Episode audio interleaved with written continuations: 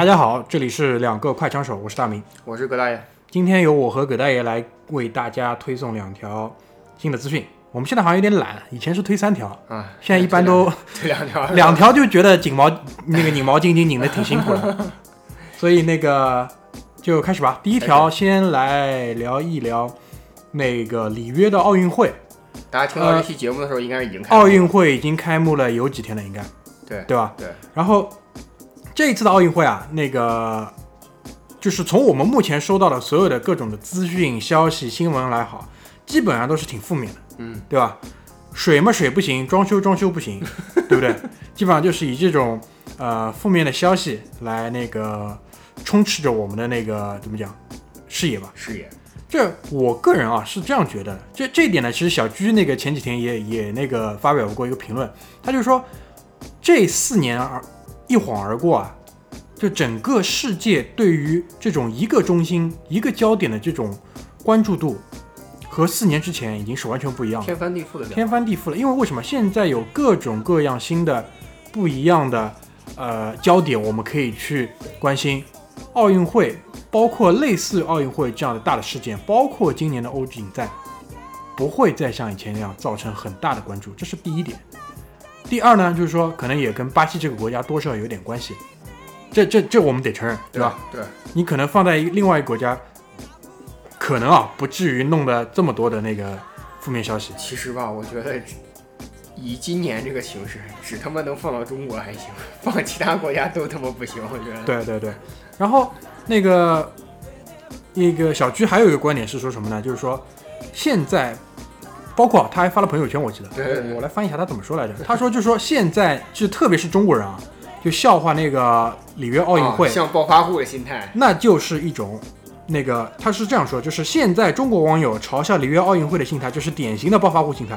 这种人痛恨自己曾经穷过的事实，对吧？嘲笑别人是为了和自己的过去划清界限。关键，因为经历过贫穷的每一个细节，揭起别人的短来，真他妈一针见血，对，针针见血。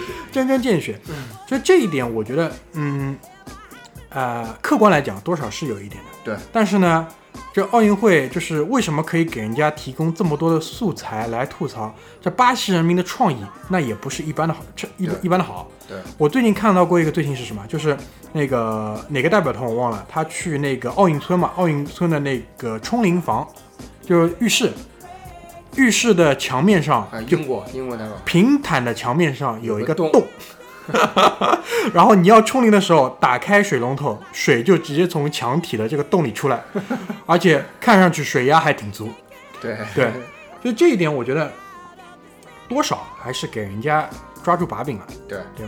不然也不至于弄成这个样。包括我好像是昨天吧，看到一条新闻是说，当地的哪一个公职部门吧，反正给那个恐怖分子还不是什么，拿枪扫扫扫扫了扫了扫了扫了扫了两圈，然后人家也就走了。包括一些那个奥运的水上项目，飘着一些什么尸体体啊手啊、脚啊之类的，这个呢不应该，也是不应该。对。而且就是这次听说那个啊，包括这次那个奥运火炬的传递路线嘛，你去看人家一般搞一个什么康庄大道给你跑的话，里约奥运会跑的那条路啊，我都觉得就是那种怎么城讲，乡结合部。城乡结合部的小巷，对吧？比如连路灯都不太齐，就在那边跑。所以我觉得这一期奥运会呢，呃，可能啊，在包括在我们小组内部去关注他的这种热情，包括这种精力也好，会非常非常的低。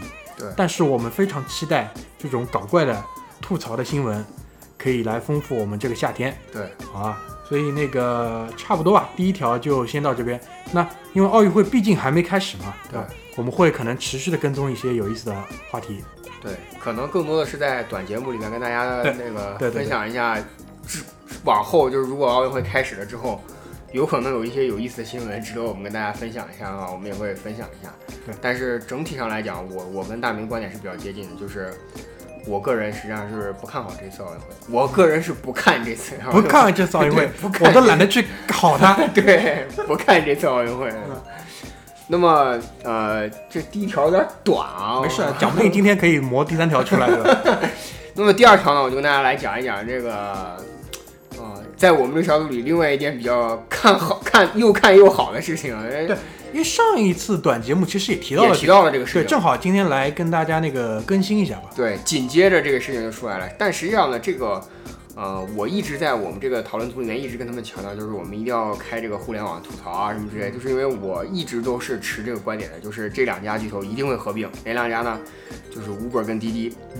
Uber 跟滴滴呢，大家合并肯定听众们都已经切身感受到了，因为当天晚上 Uber 就涨价了，嗯，齐涨三元，最多涨七块。我听我听我听我有在深圳的同学说涨七块。那么合并的理由也好，或者说。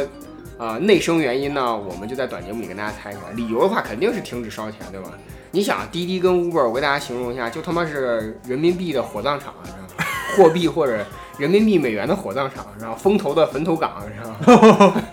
你知道一个月光补贴在中国一个月就要烧掉将近三五六七八亿美元吧？一个你想，它融一年融个钱多不容易，完了回回都得融，回回都得烧，烧完了还得再接着融。所以说这个事情是不可持续的，包括大家可以去看这个交易的内容。一个最核心的观点就是他们俩是换股，换股是什么？嗯，那个 Uber 的 CEO 用的英文原单词叫 merge，然后滴滴在这儿来呢是用的 acquisition，但是后来我仔细去看了一下，acquisition 指的是 Uber China 而不是 Uber。哦，所以说其实两者的意思是一样的。那个呃 Uber 的 CEO 用的 merge 也是指 China market，merge。merge 什么意思吧？就是我拿股份跟你换，嗯，你持股，你占我的持股，我也占你的持股。当然，我肯定我占的你的持股比较低，你占的我比较高，所以说相当于是我融入进去，不花一分钱现金。为什么？钱得留着继续烧，嗯，火炉着不能停，你知道吗？不然的话，这个很大一部分，它但其实确实是现金流已经非常非常非常非常负面，就你很难想象一个企业。大概估值将近峰值小米的还再多个百分之三十吧。你想，盈利到现在为止仍然是个未知数，就是不知道什么时候到盈利。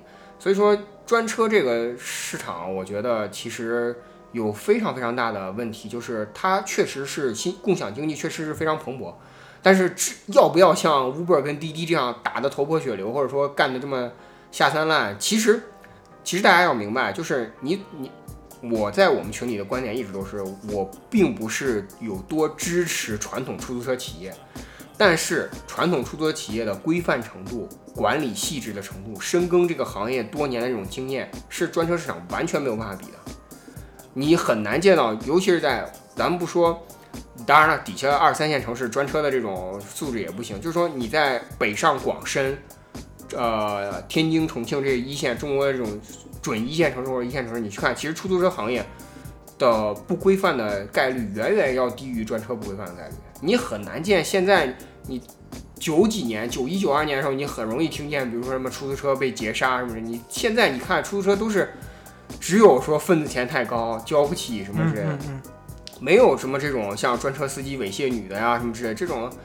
很难想象的，因为你专车实际上最主要的一个原因是不知道在座的在听的观众有没有做过这种人力资源类的这种业务，不是说做人力资源工作，是做人力资源的业务。你要知道，你去当把人作为这个生产资料去外包也好，去工作也好，去运营也好的话，你这个可控的程度远远低于机械。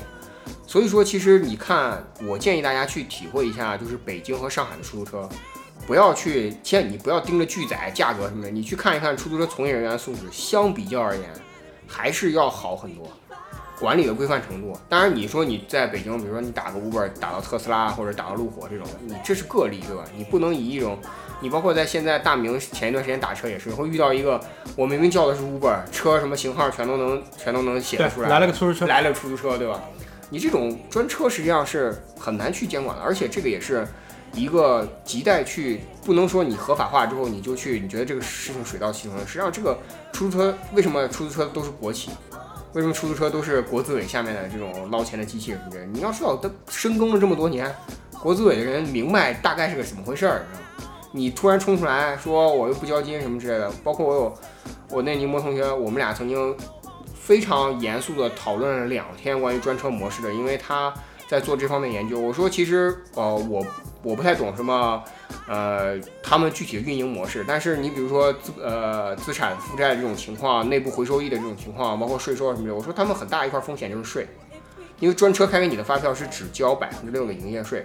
而你哦所有的终端消费品，出租车在上海最近之前更新之前是交百分之十四，嗯，你这中间差了大概七到八百块钱，嗯。包括有可能你提供终端服务的话，租车行业是交百分之十七，跟我们买个人消费品一样、是增值税，嗯，这一块儿很大一部分这是问题，嗯。你必须要去解决这个，包括营改增实际上也是水到渠成，对，就干脆让这一环一环我都给你欠好，不再让以前就是你只是上下游这样的，对。那么还有一点，为什么他们一定会合并嘛？嗯，你们还是低估了亲戚的力量，对，低估了裙带关系的力量。对对，这个你不能想象人家小时候一起在玩的那种场景，对吧？对，就是我我我是这样跟我另外一个朋友说过，就是你知道 Uber 和滴滴什么情况下不会合并吗？就柳真抢了柳柳青她老公，就睡睡了她睡了她老公，或者柳青她老公抢了柳真这种的，到这个级别才不可能合并，否则的话，你知道。人家过年柳传志拉一家过来一块儿吃饭，说这个是 Uber，这个滴滴，哎，你们俩碰个酒，然后你看下一步怎么发展啊？柳青就说了，你说你看我们融了这么多钱，对吧？背靠太子党，对吧？你们这种你懂的，你这肯定得收编啊。柳青说不，我们有情怀，对吧？我们是以开拓型、先锋型的企业，开打开这个市场的。然后柳传志喝口酒，一哈哈一笑说：“这里是中国，对吧？”然后的 话他妈画面感太强了，我操！然后，然后就懂了嘛，对吧？这个事情你一定要懂的。包括为什么苹果会投这个呃滴滴，不会投这个 Uber，就是苹果在中国赚的所有的利润一美分都转不出去。嗯，是，我党把得很紧，所以说干脆你就投一些就这样吧。对，在我看来我会扶植的企业。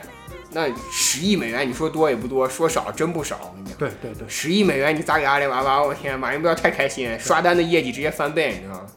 所以说这个事情，反正我是觉得，对于我来说，我一直都是持这个呃保留意见，或者说观望态度。当然有一点点偏负面，因为我觉得实际上事实情况来讲的话，确实已经是垄断，商务部给的意见确实是垄断。你即使是巨额亏损，你仍然涉嫌垄断，因为大家要这样想，就是可能在这些呃一线城市。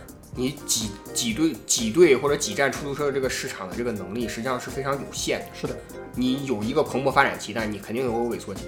但是你在二三线市场的话，当完然全两回事。对，完全两回事。你在二三线市场把出租车挤死了之后，我会我会告诉你，我会很负责的告诉你，在尤其是在这片这个神奇的国家，你如果你看到专车把出租车挤死的话，你的日子会比没有会比有出租车只有出租车的时候更难过，因为到那个时候你要知道，连出租车连运营的这个专车的车的所有权都是归车主的时候，你就会发现产权明晰。然后权责明晰这个事情是多么的重要，嗯，你到那个时候你就能体会，深深的体会到垄断是一种什么感觉，嗯，所以说我觉得大家还是要正面的或者说多面的去看这个事情，嗯，当然了，就是你如果特别喜欢花边新闻的话呢，我也可以给你指上明路，对吧？你可以看看柳青，柳青在高盛的时候做过什么样的投资，你再去看看柳真在美国律师事务所的时候又是打的什么样的官司，你大概就能清楚明白，是吧？我操，感觉他妈水很深。对，你知道吧？你要懂的，对吧？这种事情，你看，你看成为从创业的时候，他妈一个瘦小伙程序员，到现在他妈养的肥头大耳的，你就明白，企业被接管了，我是太，我是垂帘后边有垂帘听政，我是他妈前面小小小皇子，你知道吧？我是出来他妈讲情怀的，后边有太后垂帘听政的，你知道吗？所以说大家懂的。行，那时间也差不多了，好吧？要么就今天先到这边，行，持续关注，好吧？持续关注，持续，关注，谢谢大家，好，拜拜。拜拜。